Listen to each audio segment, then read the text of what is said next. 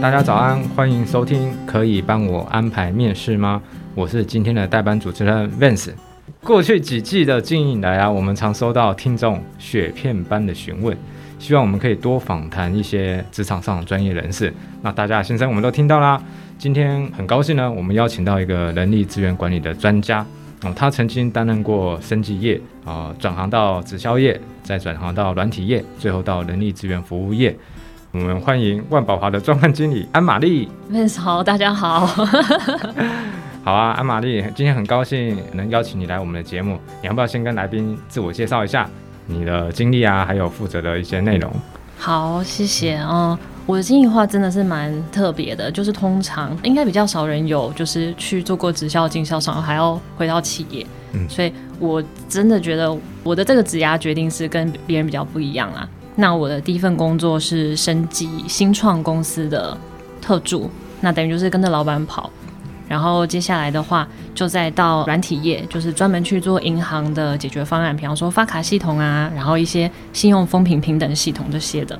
然后后来因为家人的身体因素需要照顾他，然后加上他用的直销产品非常不错，所以我就变成那间直销公司的经销商，然后做得很开心，然后还拿到一台车。然后，但是接下来因为嗯、就是家人他后来过世了，然后就觉得哎，那我可能还蛮年轻的，可能也许直销这件事真的蛮自由的，但是可能也代表说我在产业啊或者是一些工作经历的历练上，我可能。呃，没有办法那么常跟产业接触或者跟人接触的话，我会有点担心。嗯，所以我就决定就是还是回到企业，所以就很幸运的，然后就来到 Manpower，然后就一直到现在。OK，那为什么你会想要转到人力资源这个产业？其实蛮有趣的，就是其实是因为在直销的经验，因为在直销工作的话，其实需要大量跟人接触，那是你当第一线推销你的产品的时候，但是当呃，你的团队人越来越多的时候，其实是需要对人有一定的了解，而且你需要所谓的带团队。嗯，那那个时候我觉得可能我还，我真的还比较年轻，然后对带团队这件事情我觉得很辛苦，所以我就决定我下一份工作要做一份跟人有关的产业。所以我一开始的时候我是想要当猎才顾问，我是想要当猎人的。嗯，然后我就投了所有我知道的外商的猎才顾问，然后都去面试猎才顾问的职务，但是只有来 Manpower 那个时候老板。面试我的时候是说，目前暂时没有想要顾问，然后他想要找一个做解决方案的，然后他觉得我很适合，问我想不想要跟他做一些有趣的事情，然后我就觉得很有吸引力，我就说好，所以就一直在做解决方案到现在。哦，了解。所以你原本是想要做猎人头？对，我原本是想要做猎人头，但后来进入万宝华就开始做解决方案。对，但是在做解决方案的时候，里面还是会包含到帮客户招募啦。嗯、但虽然跟我原本想的有一些不一样，但是我的确还是有跳下来做招募的部分，所以也在这边累积到我想要的经历，所以我觉得也不错啦。诶，那可以跟我们解释一下专门的猎人头跟解决方案的差别在哪里吗？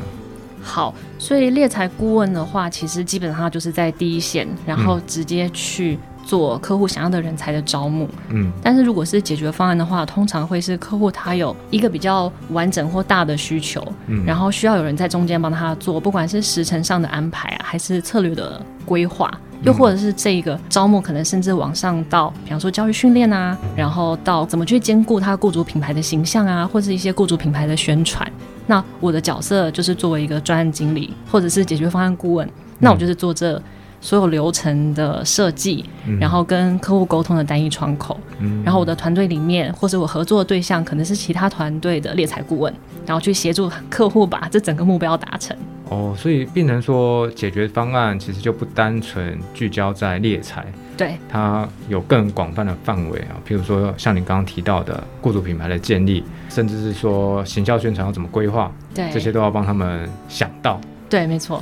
哇，那这样听起来还蛮复杂的，对，有点包山包海，对啊，但是很有趣。那这样适合哪些特质的人应征这样的业务？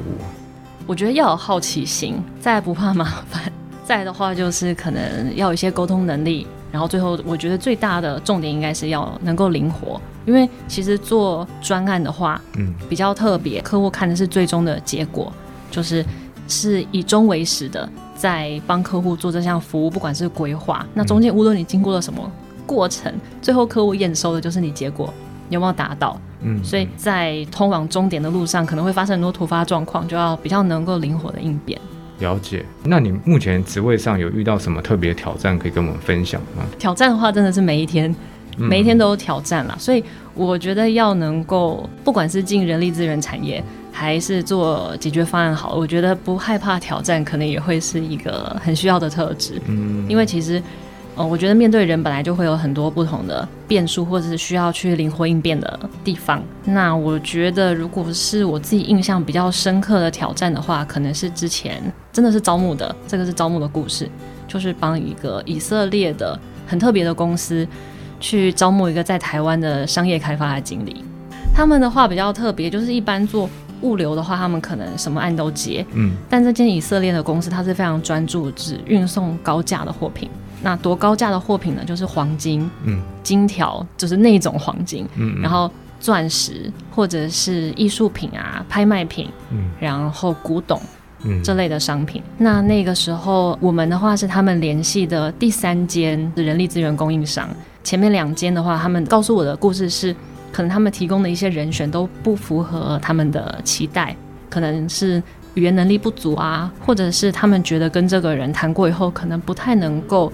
跟他们的客户去做良好的互动，因为他们面对的可能是艺术拍卖商啊、嗯、珠宝商啊，或者是有一些比较特殊的客户才会有金条的运送的需求。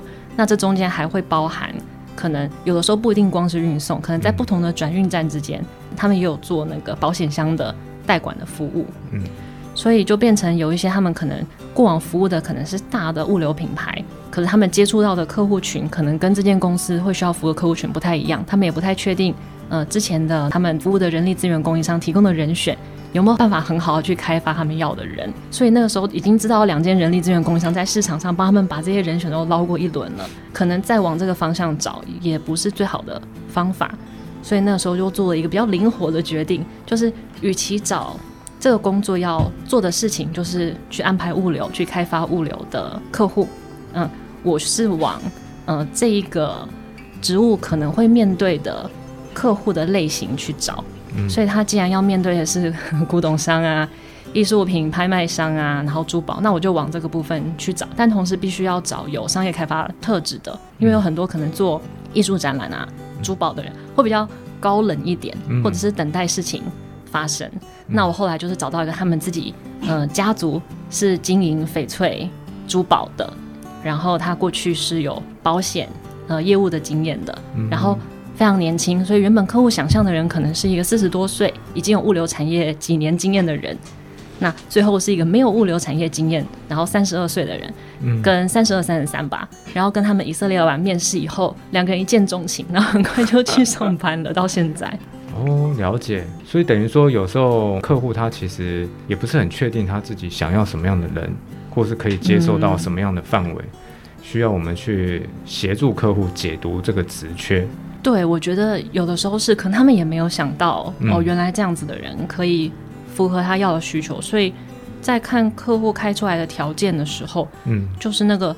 轮廓，我觉得不管是找人还是做解决方案都是一样，就是他开出来的轮廓有的时候都是硬条件，嗯，但是我还是会去看呃软条件的部分，就是他可能需要满足什么样的最终结果，嗯，然后他要做这件事情或完成这个目标，他也许呃某一些能力是需要具备，但是客户没有说的，又或是客户认为这是必备能力，但是可能不一定是必要的，我必须要帮他们再筛选一次。嗯，哎、欸，可是我好奇问一下，就是。像你转了那么多不同的产业啊，你是怎么可以那么快速的就适应这个产业的节奏，或是你职位的内容？你自己有想过怎么样可以融入新的环境吗？嗯，我觉得我我自己如果要说的话，可能是企图心，就是我想要做的话，我就会努力的去做到。比方说，我进生技公司的时候，我们的主要业务是免疫细胞储存跟免疫细胞疗法。嗯，那那个时候我也必须要跟客户还有投资人介绍我们的工作，但客户跟投资人也不是懂这方面的，我也不懂。那可能我就必须要去跟我们的科技专员、跟我们的一些呃里面有的研究者或是医生去了解这个内容以后，然后听懂，然后把它变成人话，把它讲出来。但是前面要花功夫，我觉得是蛮多的。嗯、那从不同产业转换到现在，我觉得有的时候可以看的是，虽然好像换了很多不同的产业，比方说直销啊，比方说软体业啊，比方说生技业，但是我好像在做的事情是有一贯性的，嗯、就是我都在做要说人话的事情，就是把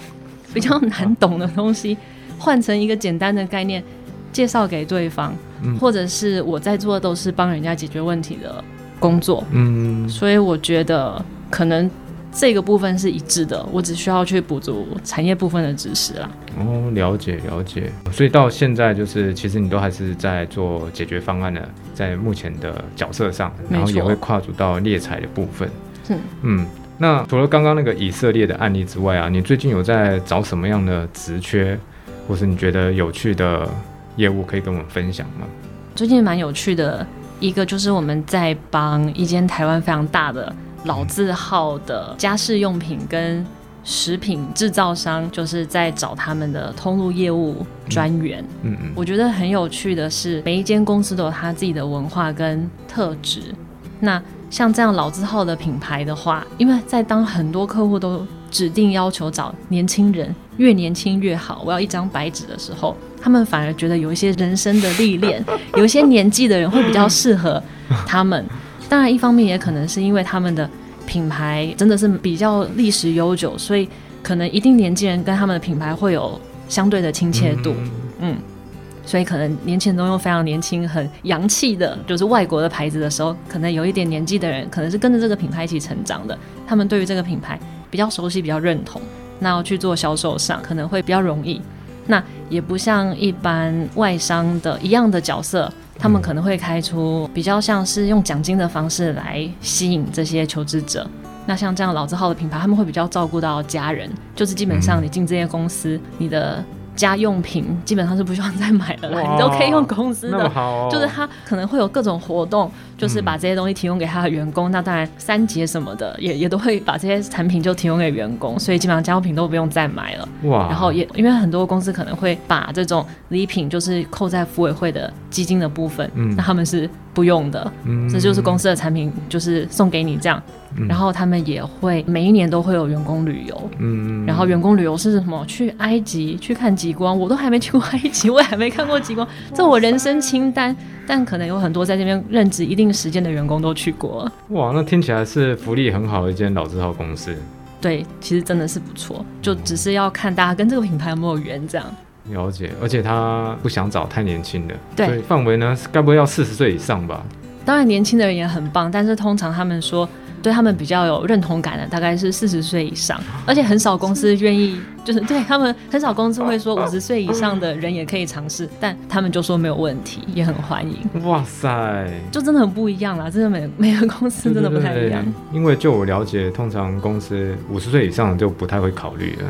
嗯，对，对这是业界就是不能说的，算是不能说的秘密吗？嗯 所以说，哇，这间公司真的是蛮特别的，对，蛮特别的。那除了业务之外，职缺呢？职缺也帮我们分享一下吧。目前的话，还有一个蛮特别的，嗯，就是在这边提供给所有家里有养宠物，或者是家里爸爸妈妈不给你养宠物，但是很想要每天跟猫小孩相处在一起的工作机会，给年轻的朋友。就是我们在帮一个台湾自己的宠物品牌，他们其实自己有自己的宠物保健品，然后宠物饲料。但他们同时也做宠物商品的代理，跟他们有自己的通路，也就是他们有自己的门市啊。嗯，那他们门市算是宠物的呃商品通路精品级的。他们的总公司在找行销专员，还有网站的行销专员。哦，算是新创公司吗？嗯，算是比较新的公司，因为我觉得有的时候新创公司好像那个定义有点模糊，到底创立几年才是新创公司？嗯，但他的作风其实应该算是比较年轻的，因为他的员工是可以。带他的宠物去上班的，然后公司也有一只猫。如果家里可能现在状况还没有办法养宠物，但是你很爱猫猫狗狗的话，然后你也有行销能力，然后有一些作品，我觉得这是一个很不错的工作机会。嗯，那这样听起来，他们公司的年龄层应该会偏低，对不对？对，没错，都是蛮年轻的。哇，那就跟刚刚你分享那个业务的年龄层应该有很大的差距。对，没错。你看我今天来，同时带了非常不同的工作机会让大家知道。那这间公司有什么福利吗？公司的福利，我觉得最大的福利就是可以跟自己的宠物一起上班。嗯，那当然，其他相关的福利的话，我觉得详细的其实上我们官网可以看到。但我觉得跟宠物一起上班这件事情非常吸引我，因为我自己有养狗，然后万宝华目前是不能带宠物来上班的。希望我们可以努力争取到这个福利。不，不行吗？不行吗？万宝华不行带宠物上班哦。目前好像没有，因为我觉得基本上我们公司办公室蛮大，人也多，所以其实、嗯。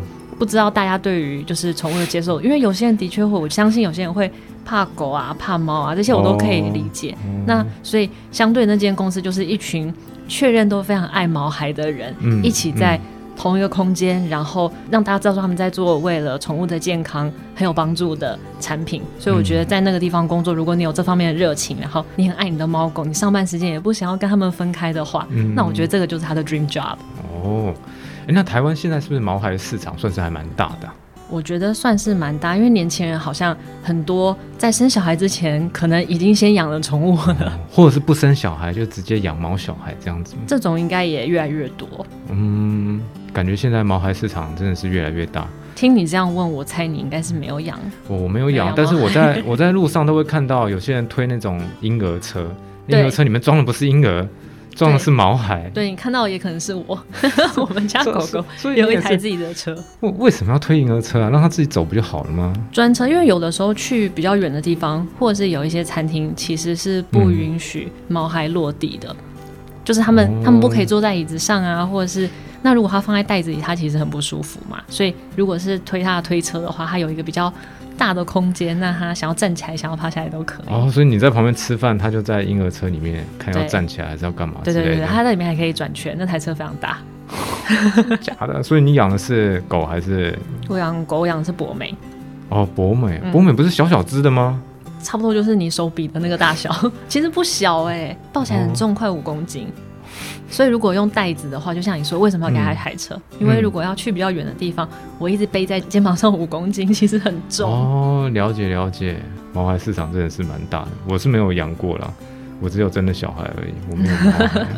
小孩市场也蛮大的、啊。小孩市场有很大吗？有啊，应该算是很精，就是单价很高的。哦，对啊，小孩市场的东西真的是蛮贵的。说到推车，我上次去百货公司看到婴儿推车，真实的婴儿推车一台要十一万，嗯、我吓死了。也太贵了，它是有什么功能、啊？我吓死了，没有，就是它它的那个支架非常高，所以爸爸妈妈在推的时候，婴儿可以跟你平视。然后他们认为这样子的话，对于就是 婴儿跟就是家长那个亲密度是很有帮助的。厉害吧？在百货公司的专柜看到是不是？对，我在百货，而且它是放在那种你知道那个电扶梯，就是上下楼交错的地方，嗯、不是会有一个展示区？就是通常是展示可能现在最新的商品或者什么，它就是放在那个地方，所以经过一定会看到。你你可以买给你的毛孩试试看，让跟我的狗一直平视嘛？好好好好好，那是不是请安玛利亚帮我们分享一下，现在年轻人啊，他找工作，你有没有观察到？常面临什么挑战啊，或者是有什么建议跟策略可以分享给他们呢？工作的挑战哦，嗯嗯，我觉得我们也可以再多听听看大家的想法。如果有挑战的话，看他们可以用留言还是什么方式，嗯、我也蛮想听听他们自己的想法。但如果是我这边观察到的话，我会觉得他们其实蛮幸福的，因为现在工作机会跟工作种类非常非常多。嗯、如果真的要说是挑战的话，可能他们。在找的时候会觉得很难找到一个百分之百符合他们需求的工作，嗯，嗯，因为我有跟很多年轻的人选面试过的经验，我会觉得他们在找的时候，我不是说他们挑，而是他们会觉得好像自己必须要百分之百符合这个职缺开出来的需求，他们才可以来争取。嗯，但其实有的时候不是这样的，嗯，那又换个说法就会是，嗯，就是找不到百分之百，嗯，喜欢或是觉得自己百分之百符合工作的时候，他们就继续。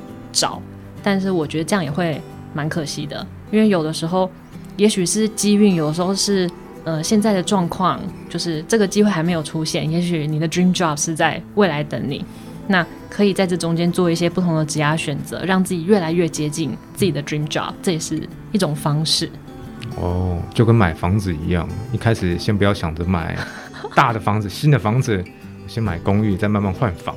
是这样的概念吗？哦、有 有一点像，我还没有买房子的经验，所以我没有办法分享。但希望我很快 也可以有这种领悟。但是我觉得应该跟 Vance 你刚刚讲的，概念差不多。比方说，有一个人他的 dream job 可能是知名外商银行或是金融业的业务好了，嗯，那也许他他可能会觉得，哦，我现在我念的不是国外的学校，然后或是我的英文能力还不够好，所以我没有办法去争取这个职务。这的确是是真的，但是他不代表他现在做的这些职业选择没有办法帮助他越来越靠近。这个职务，只是他可能选择要做对。嗯，比方说他想要的是外商知名大品牌的银行好了，嗯，那他可以先从本土的银行品牌开始，又或者是他可以先从，如果他要做的是业务，那可以先从其他的业务开始，因为像业务啊、sales 啊这种软实力可能是可以累积的。嗯哼，对，所以我觉得可以规划是一步一步朝那边迈进，而不是一步到位，不然会觉得应该会觉得很挫折。或者是一直踌躇不前，或者把时间都等掉，我觉得也蛮可惜。了解，总之听起来就是要先求有，再求好，慢慢一步一步的前进。对，然后如果在这中间不太确定该怎么做的话，其实现在应该网络上也找得到很多职涯顾问啊、生涯教练，那他们应该是有机会去透过这种咨询的服务，去确保说你在帮自己安排的职涯是有朝你的目标越来越靠近的。嗯。对，可是像这样子，他就势必会有一个转职的过程嘛，或者是转换公司跑道的过程。那我听到有一些年轻朋友会怕说啊，就是他如果这样频繁的转换的话，会有公司觉得他没有定性、没有定力。嗯、对。那通常这种你会怎么建议呢？还是说尽量待久一点，可能三年呢，还是几年之类的？哦，我觉得这是有两个方面我们可以来讨论的。嗯，就。第一个就是我觉得，为什么我说两个方面，是因为我觉得这个是企业跟现在年轻人两个人要互相越来越靠拢。嗯，就是有没有定性这件事，在以前其实的确大家会觉得，如果你工作的经历都不到一年或者不到三年，然后一直去做转换的话，那很常听到人资顾问会说：“哦，这个人的履历很 jumpy，就是会说他跳来跳去的。”嗯。但是我觉得，如果他的跳来跳去是有一个模式，就是我们可以看得出来他很清楚自己往哪个方向前进的话，就比方说他的目标在前方，嗯，然后他是一直往前跳，我觉得这样是 OK 的。但如果他是左右跳，嗯，那可能就会需要在跟他面谈的过程中啊，去理解他这样子做的原因，嗯，比方说他一直从小的品牌往大的品牌前进，那可以解释成他是有。企图心的，又或者是他本身的个性，也许他在原本的公司，嗯、他觉得那里的风气不适合他，嗯，所以我觉得只要他能够展现出他的能力，然后他的跳来跳去的是有一个模式，而且可以看出一个合理的理由的话，那以我们这种专业的人资顾问来说。我们就会去跟客户解释，这也是为什么有的时候找工作由人资顾问帮你推荐是比较有赢面的。嗯，那是因为有的时候你自己可能没有办法那么好去解释，又或者是你还来不及被给予一个机会说明你过去的职涯选择，那你的履历就会很快速的被企业内的 HR 筛掉，因为他们的确是比较忙。企业内的 HR 不只是要做呃招募这件事情，有的时候他们可能是身兼多职，他们还要算薪水啊，还要去做教育训练啊。还要去思考接下来要办的可能 team building 的活动啊，或是员工旅游，所以他们可能有太多事情在肩膀上，比较难让他们好好的看履历。听说好像平均 HR 看履历的时间，一个人是七秒吧？哇，七秒，根本就是一下就过去了嘛。对，就是我不知道是不是真的七秒那么短，这是一个调查报告，嗯、但是的确不是太长。嗯，所以等于说，其实你要在很短的时间之内就展现自己的重点。对，我觉得这也是写履历上一个要智慧的地方啦。那刚刚讲到，就是他过往的经历，如果很跳来跳去的话，嗯，这件事情怎么办？就是我刚刚讲的第一方面嘛，就是看这个人选他的跳来跳去是不是有一个方向性跟目标性。但是另外一方面的话，我建议大家在做职涯选择的时候是有意识的，知道自己在做什么。嗯。那比较好的当然是，虽然跳来跳去，但如果都是一年多的话。嗯，也许是比较合理的，因为代表说可能你已经都知道了这个企业的运作，然后知道你在你这个位置上要做的事情是什么，嗯、然后可能真的有一些贡献，或者是有完成一些事情，然后你才知道自己可能不喜欢，必须要做转换。嗯、但是如果可能是几个月，然后就去做这样子的转换的话，那是一定会在面试的时候被问到，嗯、那我们也一定会去了解他背后做决策的原因。嗯、那如果他是没有尝试就很快下定论的话，的确 HR 一定会担心说，会不会是他来到我这里，我让他进来这间公司，但他可能对一些事情没有全盘了解以后，就决定啊，我不喜欢，我要换。嗯、那他们当然会觉得这中间的时间成本不想要浪费掉嘛，那就可能会对你的履历比较有所保留。嗯，了解。所以像刚刚提到，就是可能进去之后，哎，觉得不喜欢，想要换，应该也都是现在很多朋友会面临到状况，就是我想要转行，然后追求自己的梦想。那遇到这种候选人，你通常会怎么样给他建议啊？你说他已经很快就换来换去，然后呃，不管是很快换来换去，或者是他从事很久某一个行业。但他忽然觉得，哎、欸，我想要转行啊！突然之间想要转行，对啊，想要去追求自己梦想职业，我想去开飞机啊，还是要干嘛之类的。那这种通常你会怎么给他建议啊？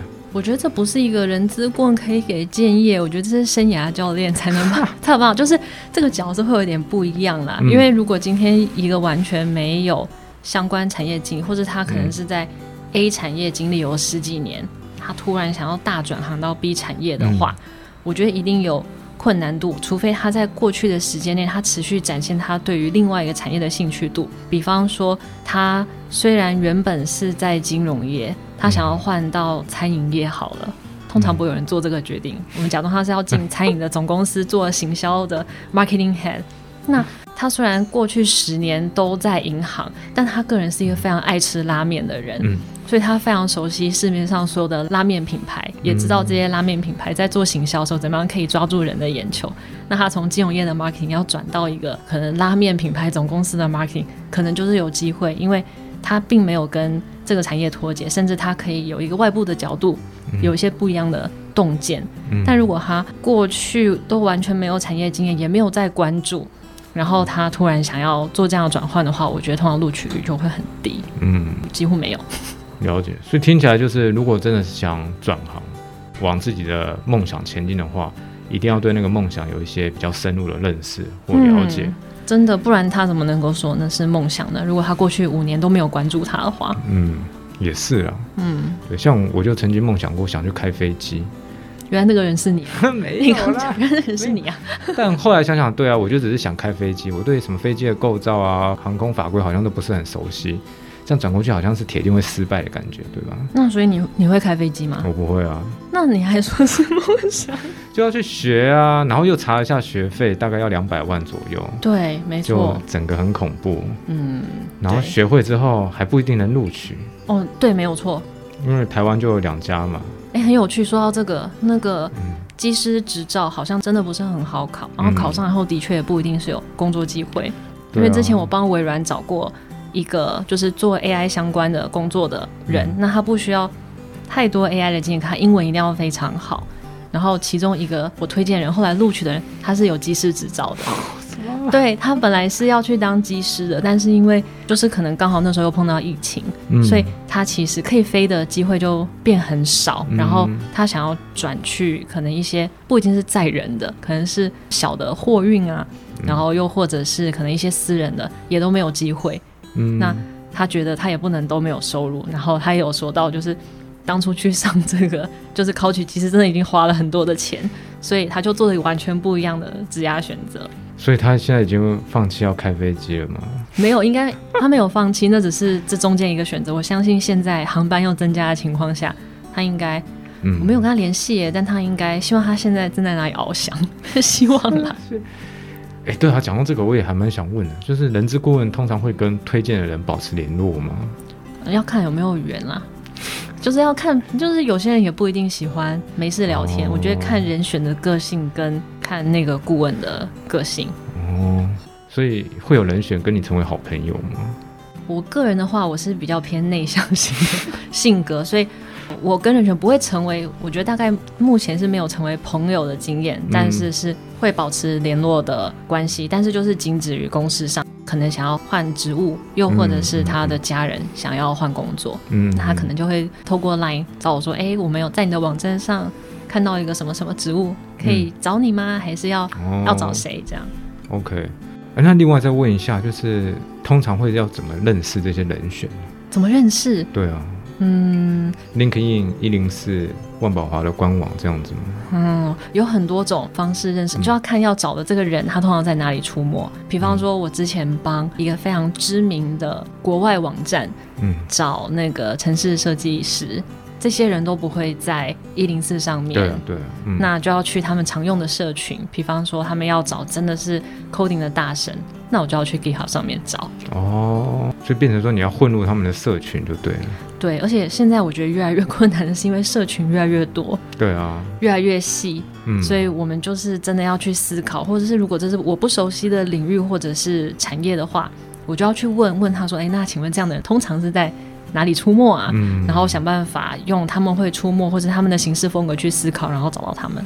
嗯，对啊，现在的行销管道其实真的也很多元。嗯、以前可能就 Facebook，然后后来有 Instagram 啊，然后还有 Telegram 啊，还有 Discord 啊，还有什么什么的，有的没有的一堆。对，根本就不知道大家在哪里啊。可是 Telegram，我这是我题外话，我很好奇啦，嗯、因为我不是做 marketing 的。嗯，Telegram 真的是一个好的行销管道嘛？因为通常大家。不是就会很多垃圾讯息啊，看到就会把把它删掉吧？对，在台湾没有那么的真的哦。对对对对，在台湾没有那么方便。我真的觉得 Telegram 是一个，而且好像它的重点是为了让你可以销声匿迹，对不对？对，对，这是它的重点。是是是，哦、那我想的没有错。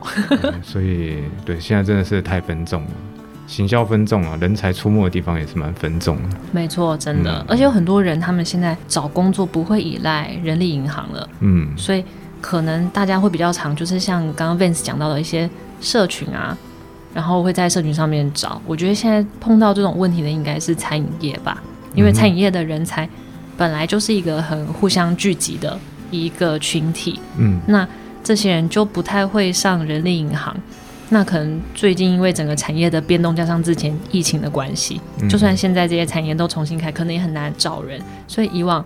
Manpower 这边我们是不太会收到一些餐饮业想要找人的这种需求的，但是最近来了非常非常多，比方说要找厨师啊，找厨助啊，找铁板烧师傅哦。其中我跟你讲，薪水最高的就是铁板烧师傅，就是我们看过他们开出来的薪水，因为好像铁板烧师傅不是一个那么容易养成的，真的职务，就是还有分是蒙古铁板烧。还是那种要面对客人铁板烧，就是那个薪水已经比一般高，但是要面对客人铁板烧师傅薪水会更高。真的假的？对。所以现在连餐饮业都会委托人力资源服务公司找人才，就是看起来是因为真的找人不是一件很容易的事情啊。嗯、但是我觉得这可能也是跟专业有关。我觉得在这部分，可能就连人资顾问可能都不是那么容易帮他们找人，除非有。就是专门对餐饮业非常非常熟悉的人资顾问，嗯，可能可以做得更好。哦，这也是蛮少见的状况。嗯，因为餐饮业其实本身呃毛利就相对没那么高了。那你在委托人力资源服务公司找人才，嗯，那就是更侵蚀毛利的一个行为了。对，没错。所以我觉得他们应该是山穷水尽了吧？应该这是真的，因为去年还是前年，嗯，呃，我有协助台湾的一个。也是外商啦，冰淇淋的品牌，嗯，就是找他们的门市人员，就连这个是不用碰到火，就是你不需要去真的煮烹饪东西，那他做的可能就是挖冰淇淋，然后可能有一些其他的品相会需要用冰淇淋做的饮品啊，或者是冰淇淋的点心啊，然后就把它组合成这种下午茶点这样子而已，都不太容易找人。然后那个时候我就因为需求的门市不只是台北。还有到新竹啊，然后新竹又是最难最难找人的，嗯、因为新竹那边的平均工资其实算蛮高的，嗯，然后但他们给的待遇也不错啊，我就想说为什么会这么这么难找人呢？然后我就真的是开车下去新竹一趟，去看他们要的这个门市的周边的商圈到底长什么样子，为什么那么难找人？后来发现真的就是没有人，因为周边的商圈就连是商圈的。可能蛋黄区的饮料店都开出高于市场的薪水，但还是找不到人。我还去卖饮料的时候，就去跟店长聊天，那可能就是地区性跟整个产业同样的问题。这跟我们现在少子化有关系吗？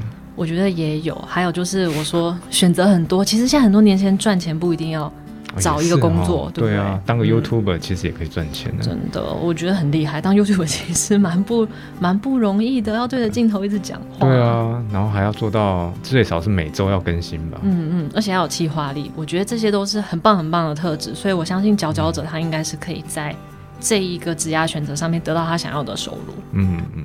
好，那刚刚有提到啊，就是我们有帮一个本土的企业找人才，然后还有帮一个本土的毛小孩公司找人才。那如果对这个有兴趣的朋友啊，要怎么样找到这些职缺呢？因为我知道我们的听众应该大部分都是年轻人，所以我相信他们可能用手机应该就是会用的很好，嗯、所以我相信他们应该可以很快到我们的官网啊，或是透过我们美抛的 Line at 去寻找到这个职缺。那如果是很想要跟毛小孩一起上班，而且你有呃行销能力，然后能够有一些行销作品的话，就欢迎你到我们的官网还有 LINE 搜寻，可能毛孩啊、宠物啊，你就可以看到这个职缺的资讯了。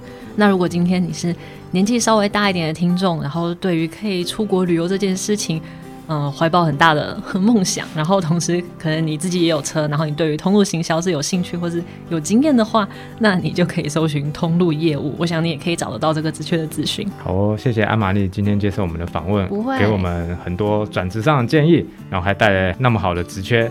谢谢阿玛丽，不会不会，谢谢谢谢 Vance，谢谢各位听众朋友的收听，那我们下次见哦，拜拜，拜拜。